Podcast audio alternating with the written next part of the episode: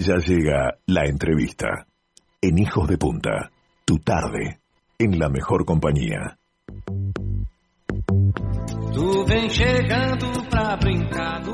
Vamos a conversar con Adolfo Fito Sayago, un artista plástico que a través de sus obras transmite mucha, pero mucha alegría de vivir. A lo largo de muchos años como artista ha tenido varias series de trabajos, es un experto en el tema de marinas y de costas, también en temas de orquestas musicales y también una técnica mixta que ha desarrollado en la que combina madera con objetos tridimensionales y con pintura una serie que se llama Biblios, que son una belleza. Y a lo largo de los años también este, ha abierto el mercado del arte japonés.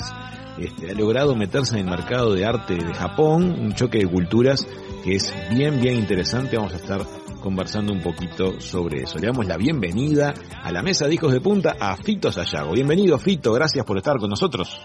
No, gracias a ustedes por la llamada, muchas gracias. Bueno, Fito, la verdad es que sentimos que sos uno de los artistas que capta con, con más este, precisión y, con más emoción los mil momentos que se generan en, en, las costas de Uruguay. Vamos a ir primero por esa serie. Contanos cómo fue que te fuiste metiendo en, el tema de, la, de las marinas y, y, perfeccionándote en esa, en esa línea. Mirá, desde, desde chico, desde muy chico, este, siempre tuve una atracción muy, muy, muy especial por el mar, ¿verdad? Este, me encanta pescar, coleccionar caracoles, este, jugar al fútbol, al voleibol en la playa, o sea, el, el, mar era, era el lugar donde, donde los momentos felices, ¿verdad?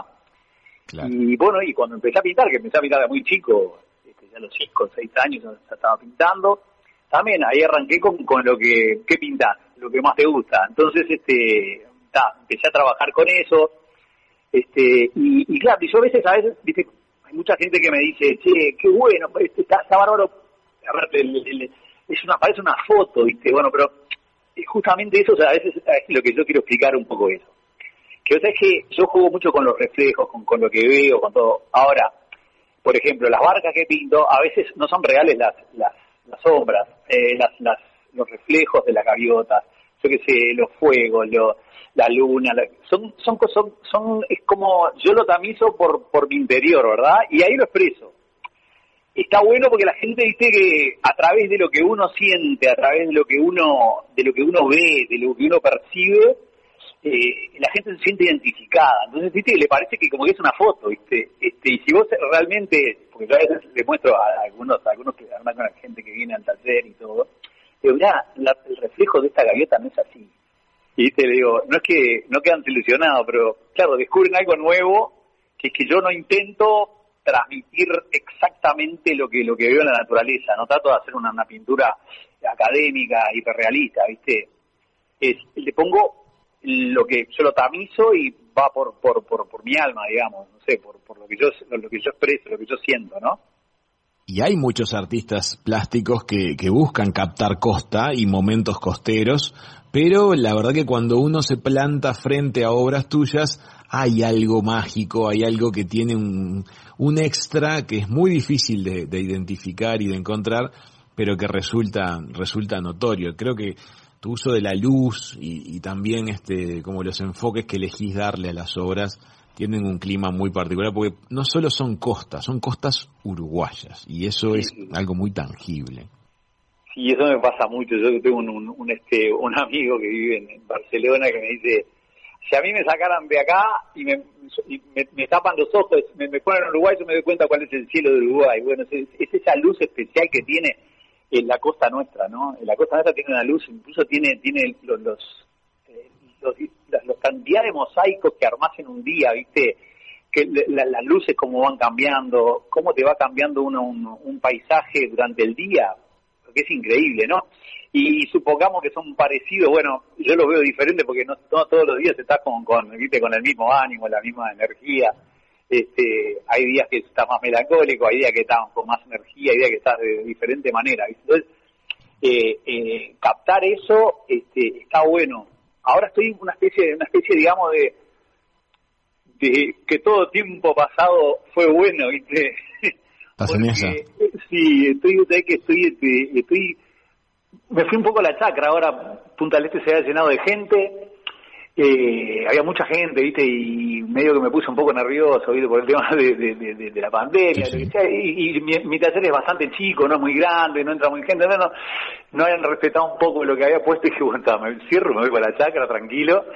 Y entonces empecé, ¿viste? A ejercitar un poco más la memoria de aquel puerto de Punta del Este que yo había visto cuando era chico y todo me parecía gigante, de, de los lugares, de de aquel de aquel este de aquel faro de José Ignacio que no siquiera es como que como el que era hoy viste la casa que era entonces este me puse a jugar con eso y la verdad que lo disfruté te juro que lo disfruté como loco. Este Fito, tu técnica de trabajo actual este cuando pintás, ahora después vamos a ir a lo que son los elementos este, tridimensionales, pero vos te basás en fotografías tuyas, es simplemente la descarga de tu memoria sobre el lienzo, o te llevas un trípode y te pones a pintar, en, digamos, en, la locación. Las tres, las tres, cualquiera de las ah, tres. Cualquiera de las tres. Eh, a veces agarro, tengo un, tengo un caballete de esos que se mueven este, con, con valijita, con todo, y me pongo a pintar en, este, en vivo en el lugar me encanta. Voy mucho a la pedrera, en fecha, todos los aniversarios de la pedrera voy para ahí este, y me pongo a, trabajar ahí en vivo en, lugares, en lugares, un lugar, aparte es un lugar con una energía de la Gran Siete. Qué lindo lugar de trabajar. Y, y después, eh, bueno, lo, he hecho, lo he hecho ya, van dos años seguidos que lo hago, este, el año que viene bastante vuelta. Cuando cumple año la pedrera, ahí voy. Este, este, y bueno, y también a veces eh, Hoy fotos utilizo cada vez menos, ¿viste? Pero tomo referencias de cosas. Este, mira, me acuerdo, ahora con, esto de José Ignacio fue muy particular porque el padre de un amigo que, que cuando yo era chico este, iba José Ignacio allá, pero hace, se está hablando de 50 años atrás, ¿no? Y no, era, no había nada, de nada. Y había una casita nomás, un ranchito que era de estos, de esta gente justo que eran pescadores, uno de ellos era fotógrafo y, el padre de este chico murió este y, y él me regaló todos los, los, negativos de, de esas fotos de, la sacada de los tiburones, de la pesca, de lo, que para mí fue, un, fue una emoción, un regalo que... Maravilloso, claro impagable, impagable. Es un tesoro eso. Que no las que no tiene nada. Y aparte eran, yo le devolví, dije, esto te tiene que tener algo. Yo las, las, mandé a revelar, porque eran, eran las, las, esas, esas, este, que eran como, como si fueran eh, diapositivas, ¿viste? En blanco y negro, cuando eran así antes los, los, negativos. O no sabes lo que era, era para marcarlo. Dije, esto te tenés que tener vos. Yo me quedé con los, con los pasé. Interesante esto que hablas de la, de la conexión con el pasado, también pensando en, las series que has desarrollado vos de las, de las bibliotecas. Vamos a estar compartiendo en las redes de Hijos de Punta algunas imágenes de lo que viene haciendo en esas series este, Adolfo Sayago. Em, vamos a contar a la gente que son como si fueran elementos en madera para aplicar en las paredes que representan o recrean como si fueran este, bibliotecas, ¿no? Como estanterías y ahí hay un poquito una mezcla de, objetos que, cuentan la historia de alguien o la historia de, o lo que uno quiere imaginar de esos objetos. Bueno, esos, esos objetos eh, cuentan un poco de la historia mía, de mi familia y de algún y de algún pescador también, porque hay todos donde vayan van a ver una cantidad de objetos que son naranjas.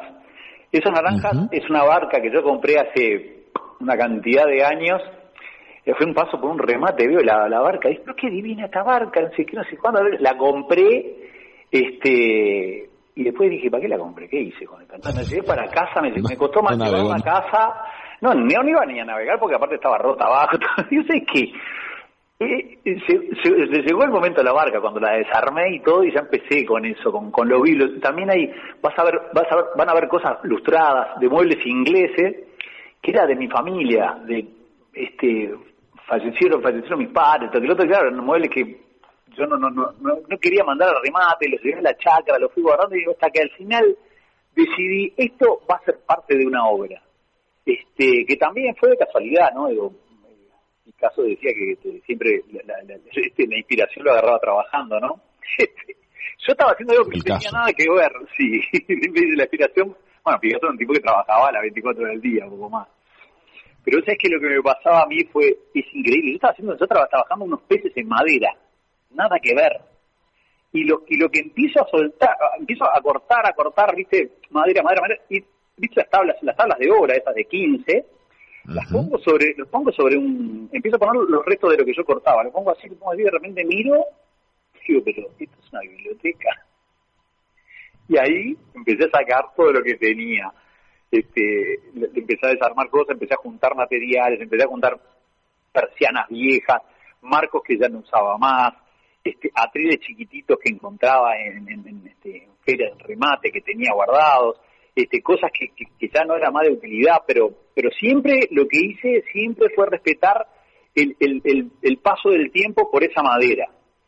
Después, para que pues, haya madera que, que, que hice, también eh, fui a una, una, pinturería, trabajé con eso, hice, tiene, un protector, tiene un, barniz un poco entonado porque porque vos fíjate que todos esos todos esos si tú lo pones sin darle ningún trato ni nada te queda te va a quedar te resalta mucho. Sin embargo con una pátina con, con, protector y con, con algún, alguna tinta que, que, fui creando para diferentes para las diferentes bibliotecas este, le da una unidad a la obra que, que es es importante verdad hay algo que me gustaría este, señalar de alguna manera los objetos que componen este, estas agrupaciones de, piezas, para ti significan ciertas cosas. Para ti te cuentan determinados recuerdos, te evocan lo que vos viviste con esos elementos o, o lo que de alguna manera viene junto con ellos.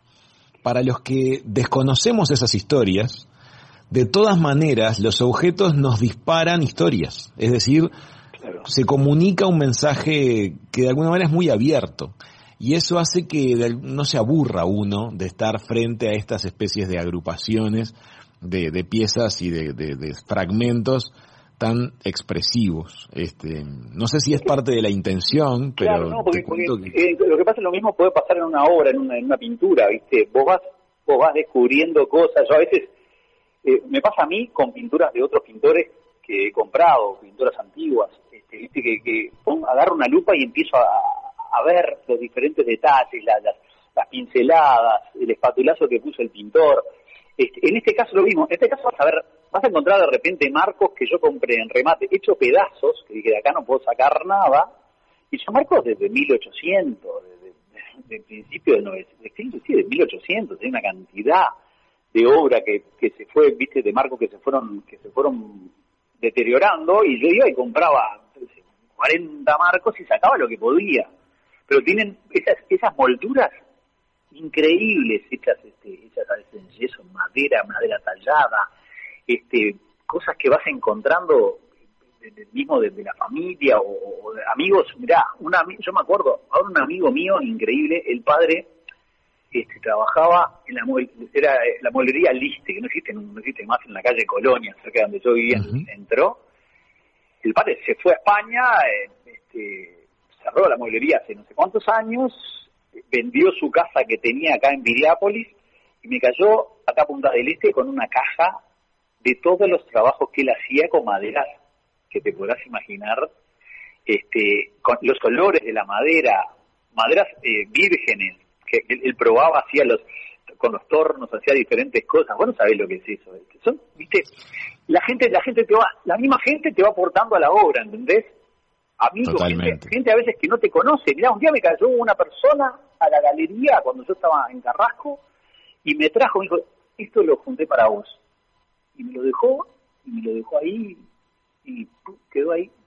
La importancia también de contar, de contar lo que uno anda haciendo, ¿no? Para que los demás se activen y, nos ayuden a llevar adelante proyectos. Adolfo, ¿sabes lo que me gustaría que, le cuentes a la audiencia? ¿Cómo fue el proceso que te fue abriendo a ti el, mercado del arte de Japón? Que es un caso bien singular y que me gustaría que otros artistas de nuestro país que puedan estarnos escuchando digan, mira qué buen camino que, exploraron y, y, los resultados que lograron. ¿Cómo fue esa, esa aventura con Japón? Mira, lo, principal es, tener obra, ¿viste? Tener, porque, ¿cómo, cómo me descubrieron a mí? Eh, yo tenía un cuadro en un hotel este, de Montevideo, este, en, un, lugar donde bastante visible. Bueno, me preguntaron de quién era ese cuadro y justo era eran los directores de una galería en Japón. Que estaban, estaban buscando pintores de acá. Y acá, como nos conocemos todos, este, dijeron, a ver, déjame buscar en la guía y Sayago había dos, mi padre y yo. Mi padre no estaba más y yo tenía este, el único número era el mío. Entonces así fue, este, y, a veces dice que cuando caes bien parado, aparte porque, digo, eh, yo la primera vez que fui a Japón, este, increíble, ¿no? Porque, a ver, eh, mira, me emociono tanto a veces como, como fue porque viste esas cosas que decís, es un milagro, ¿no? Como, como descubrieron eso y cómo llegan de Japón a, tu casa, ¿viste? al, mes estaban sacando fotos de la obra de Tokio, y al mes y poco estaban en Japón vendiendo, este, llevé 45 cuadros y se vendieron al toque. Este, claro, pero es de todo, pero también este por un lado tenías tu obra expuesta, tenías 45 cuadros, tenías la posibilidad de abierta, pero pudiste tomar bien la oportunidad, manejabas el idioma. A ver, la, obra, yo la tenía hecha, yo no pienso, digo, a ver, yo cuando me levanto todos los días, yo pienso qué obra voy a hacer hoy, no pienso si la voy a vender, si no la voy a vender. Este, Por suerte, como decía un pintor, no soy el, máximo coleccionista de mi propia obra, pero, este, pero sabes que, que está bueno, porque tenés que tener obra te sale una cosa, te sale una exposición y vos tenés que tener esa obra. O sea, a veces yo, yo entiendo, porque entiendo, a, hay que, para comprar los óleos tenés que vender, para tener, para comprar las telas, para esto, para lo otro, pero pero cuando estás en ese momento, ese momento que todos tenemos, alguna vez tuvimos de bonanza, este es, es, es el momento para comprar todos los materiales y para tenerlos. Y todos los días tenés que pintar, porque, a ver, después a mí se me abrió esa puerta, que después un momento dije, basta, yo agradezco enormemente, sinceramente fue brutal lo, lo, lo, que me pasa en Japón, ¿no? Pero yo tampoco ya, ya este, eh, ahora estoy disfrutando de otra etapa de mi vida, ¿viste? Ya, ya está, este, ahora estoy trabajando, antes tenía, a veces tenía que levantarme y trabajar, pero, ¿viste? Porque te decía, tengo que terminar esta obra y tengo que hacerla porque la tengo que entregar que eso es parte también que me sirvió a mí mucho para, para agarrar oficio de, la pintura, ¿verdad?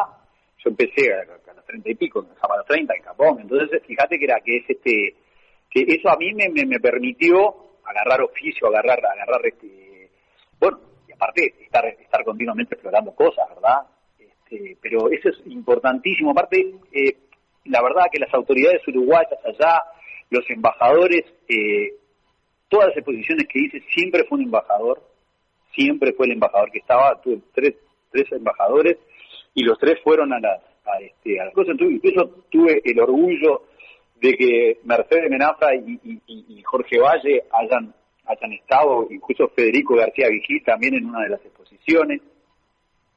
Este, estuvieron los apoyos cuando se necesitaron por parte del Estado de Uruguay cuando, estando en Japón. Totalmente, totalmente. Aparte, este, eh, la primera vez que imagínate, yo llegaba y no sabía ni a dónde miércoles iba. yo estaba en Florida, en un campo, pintando tranquilo, este, a las dos de las tres semanas, a las tres semanas digo, perdón, a la a los diez días me estaba haciendo, estaba hablando a Japón, ahí me fueron a recibir desde la embajada, piloto, viste, este, la verdad, Zulma Gelman era la que estaba eh, como, como embajador, lamentablemente falleció, este, pero pero todos los embajadores que, que, yo que yo fui siempre siempre este siempre presentes y, este, apoyando a, la cultura uruguaya porque incluso me comentaba otras cosas otras anécdotas increíbles no que, son cosas que se te dan en la vida no pues es que yo cuando yo no sabía que, iba a ir que estaba Federico García Vigil este estaba él tocaba a dirigir la, la NHK que es este la, la digamos, la sinfónica, de, la sinfónica de Japón. Sí, sí, como el Sodre, digamos. Este, y, y que increíble, ¿sabes el regalo que yo les llevé a los japoneses? La Sinfónica Tango, ¿te acordás cuando hizo Sinfónica Tango en el Teatro Solís? Bueno, yo le había llevado eso. Y cuando lo ven así, le digo, saquen el regalo que le acabo de dar hace medio, hace 10 minutos, y era Federico, como estaban, abran el, le hablan la tapa del disco, y estaba Federico García Vigil no lo podía creer de él, ni yo, nadie. Este, este, lo mismo me pasó ahí con, con este, cuando, cuando fui a, cuando fui a, ver, a ver, este, me invitó Federico García Vigil a ver, a ver el, concierto y bueno, no sé, me siento, yo invito a los, a los dos directores de la galería, no sé, a, a tres asientos, la señora presidente Mercedes Menafra Y dice, ¿qué hace Fito? Claro, acá no sabe que nos conocemos todos. Entonces claro, la escala, la escala este nacional. Tipo, pero este tipo, ¿quién es? Este. Lindas historias, lindas historias, Adolfo. La verdad, tu obra transmite, transmite linda energía desde siempre. Este, charlar contigo es, es muy grato. Es un interesante camino de vida que, que cuenta que con dedicación, con perseverancia y sabiendo tomar las oportunidades, e, el arte puede ser un, un, modo de vida. Te quiero agradecer muchísimo el ratito que charlaste con nosotros hoy en Hijos de Punta. Sí, como no, y siempre digo lo mismo, ¿viste? Mira, si yo lo pude hacer, lo puede hacer cualquiera. muchas gracias, Fito. Un abrazo, muchas gracias a ustedes. Amigas, amigos, el artista plástico y pintor Fito Sayago pasó por mesa de verano de Hijos de Punta.